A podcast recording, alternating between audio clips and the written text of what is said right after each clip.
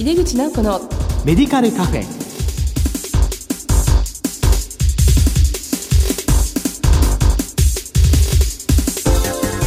こんばんは。帝京平成大学薬学部の井出口直子です。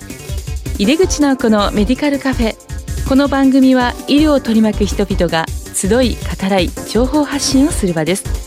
今日はクリスマスイブですね。今年は新型コロナウイルスの感染拡大でいつもとは違う年末をお過ごしのことと思います。さて今月の特集テーマは地域包括ケアにおける病院薬剤師の役割です。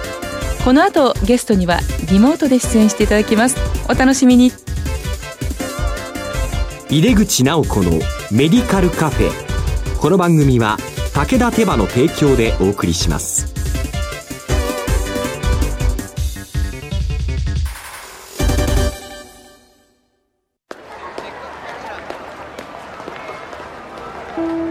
世界は大きく変化している。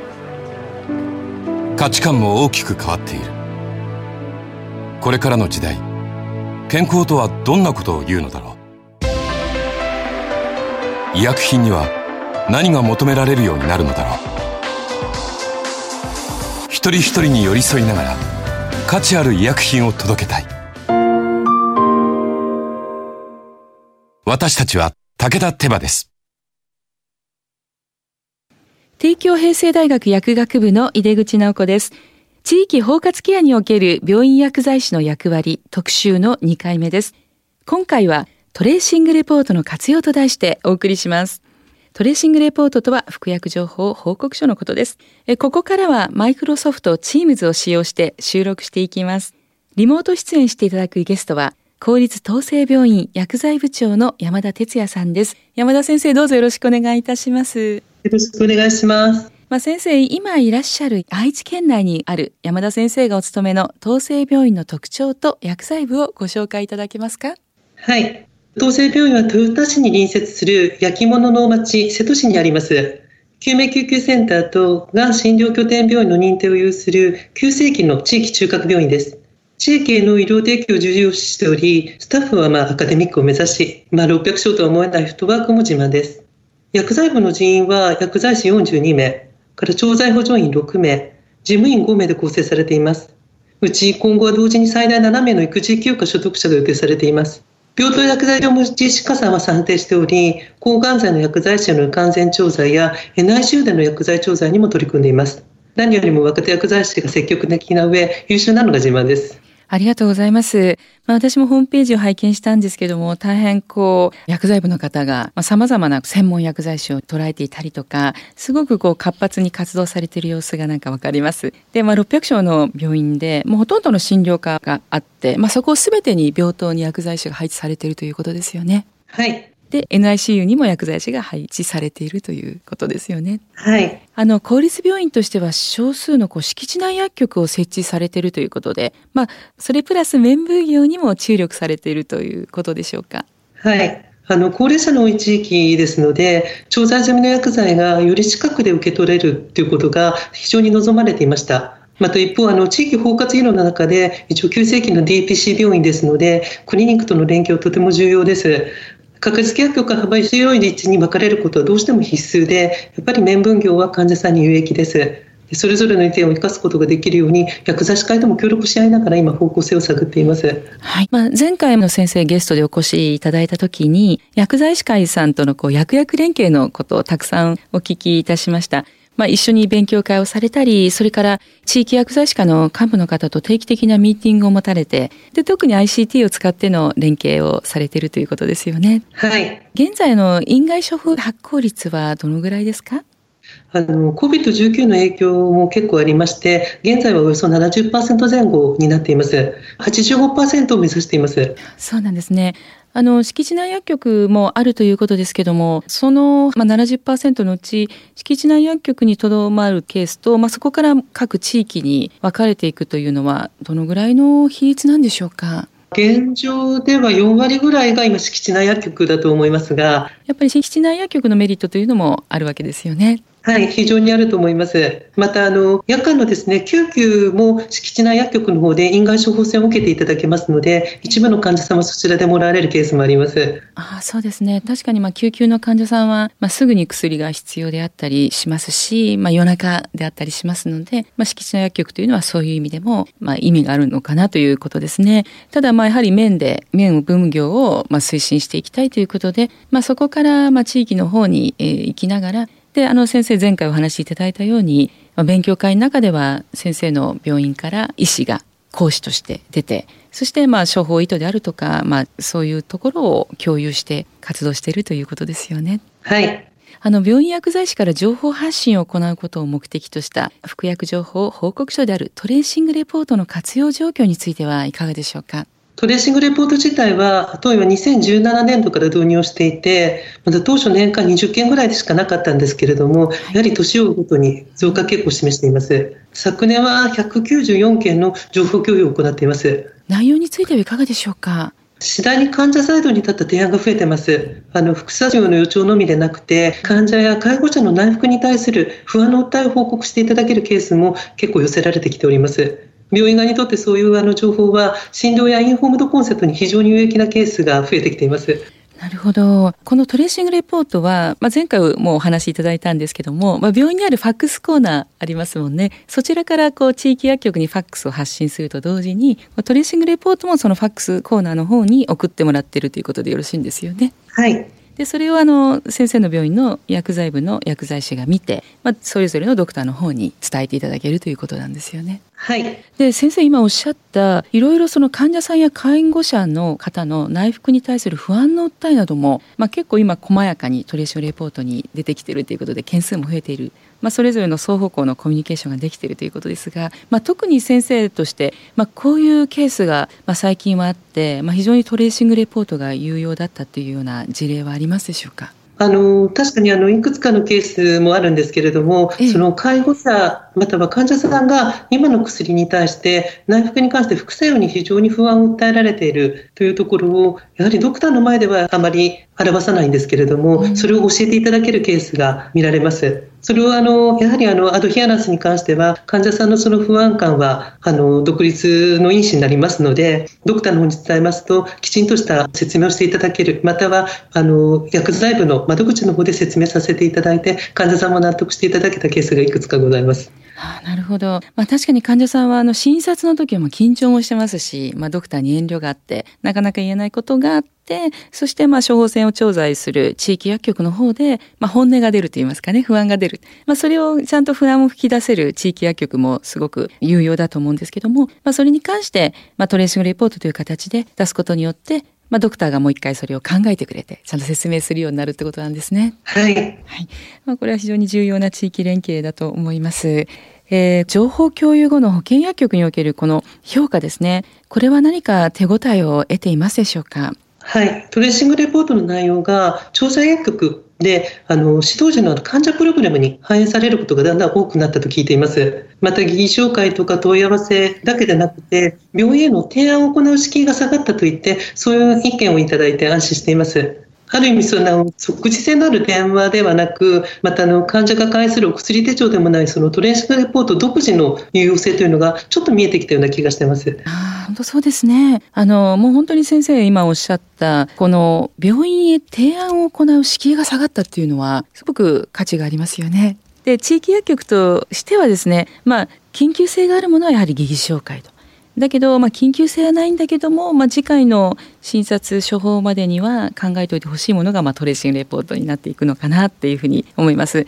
そして、まあ、お薬手帳っていうのは患者さんが医療従事者に見せるものなので、まあ、そういう手段ですよね。疑義紹介があり、お薬手帳があり、トレーシングレポートがある。まあ、それらを結構有効活用今、先生の地域ではできているという感じでしょうか。はい、ありがとうございます。それもあの先生が地中核病院として、まあ、薬剤師会とコミュニケーション取りながらこのトレーシングレポートを送るハードルも下げてきたというご努力もされていらしたんでしょうか？薬剤師会も非常に協力をしていただいております。そうですか。あのトレーシングレポートの活用によって患者さんとの関係が変わるっていうことも何か感じていらっしゃいますか？はい、施設間でお互いに患者情報が共有できることで、患者さんからのその信頼が増したという声を、調査薬局の方からもいただいております。でこのことからも、地域包括ケアの中で、その問題や要望に対する対応を患者さんは意識せずに、どこのその医療施設に行ってもシームレスに受けることが可能になるんじゃないかなと考えています。なるほど、そうなんですね。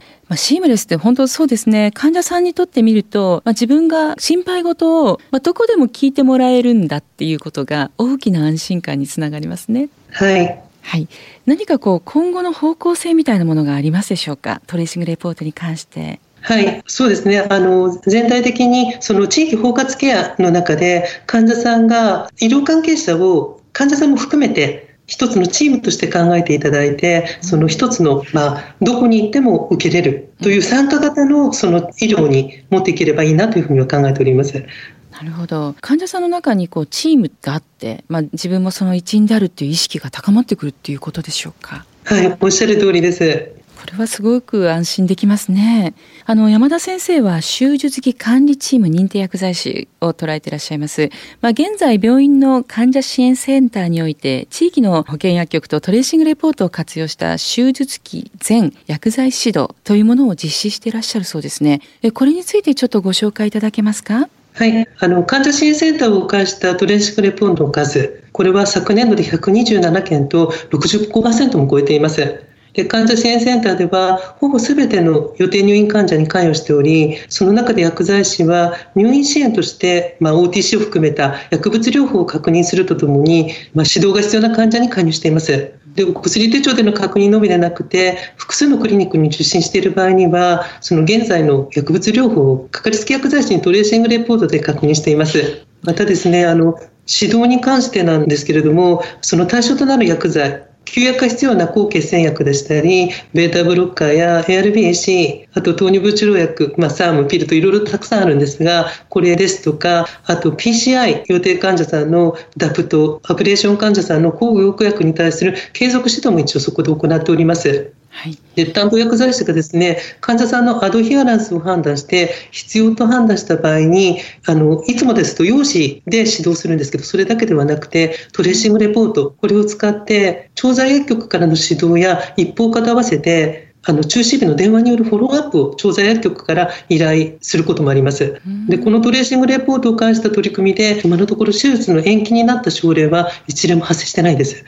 そうなんですね。これはあれですね。そうしますと、まあ、オペのために入院された患者さんの情報を、かかりつけの薬局から、まあ、求めるということですよね。こうトレーシングレポートを出してくださいということを連絡するというふうに思ってよろしいんですか？はい、おっしゃる通りです。はい、なるほど。これによってやはり患者さんのまあ OTC とか、まあ、中止が必要な薬の把握をして、まあ、それを術前のケアとして病院薬剤師が責任を持って担当していくというシステムですね。はい。これは素晴らしい薬薬連携だと思うんですけども、かかりつけの薬剤師を持っている患者さんは、これものすごく助かりますよね。はい、非常にあの情報が集中しやすくなります。で、かかりつけ持ってる患者さんと、かかりつけ薬剤師を持ってない患者さんでは、やっぱりこう違いがありますか？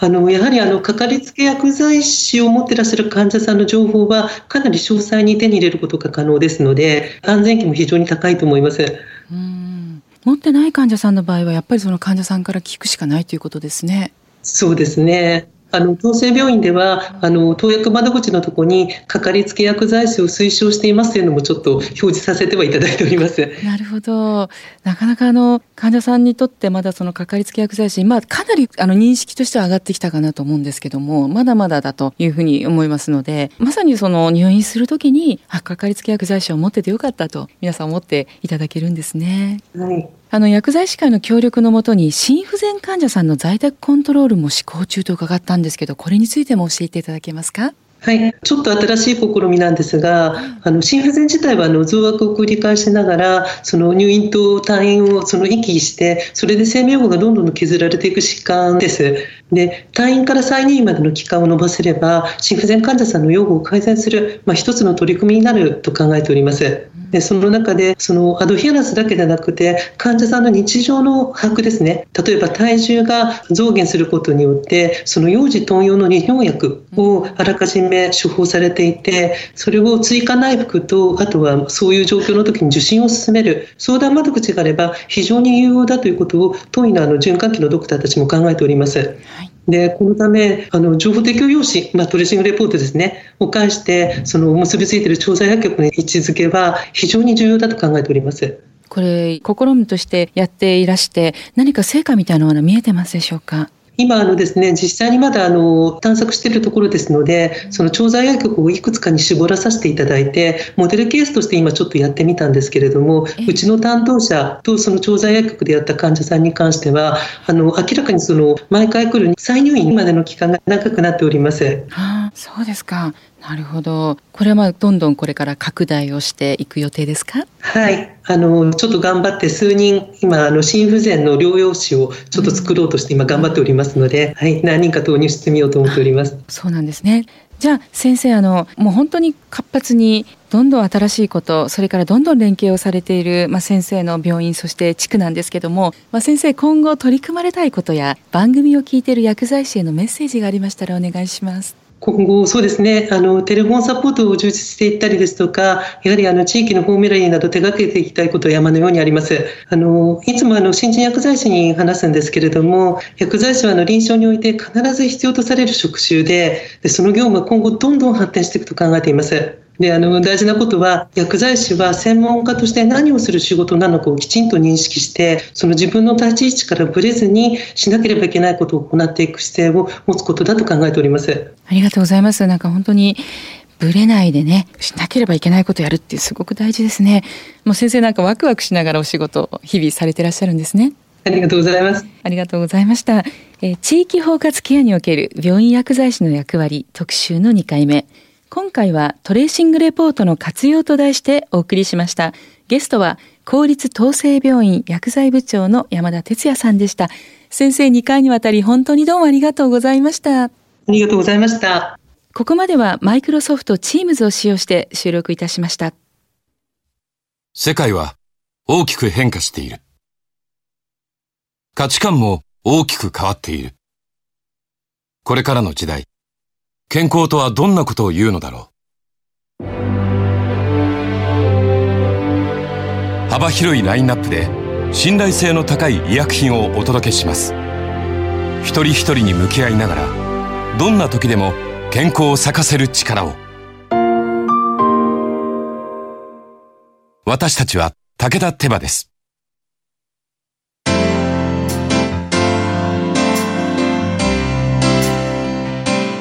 井出口直子のメディカルカフェいかがでしたでしょうか？今年は新型コロナウイルスの感染拡大で仕事の状況も変わりましたが地域連携患者さんとの関わりについて山田先生のお話お取り組みは大変勉強になりましたね。さてこの番組は放送後でもラジコのタイムフリーやポッドキャストでお楽しみいただけます。ラジコはスマホやタブレット PC などからラジオ番組をお聞きいただけるサービスです。リアルタイムはもちろん放送後も1週間以内の番組はお聞きいただけます。毎月第2第4木曜日夜11時30分から放送中の井出口直子のメディカルカフェ。次回は新年1月14日の放送です。皆様良いお年をお迎えください。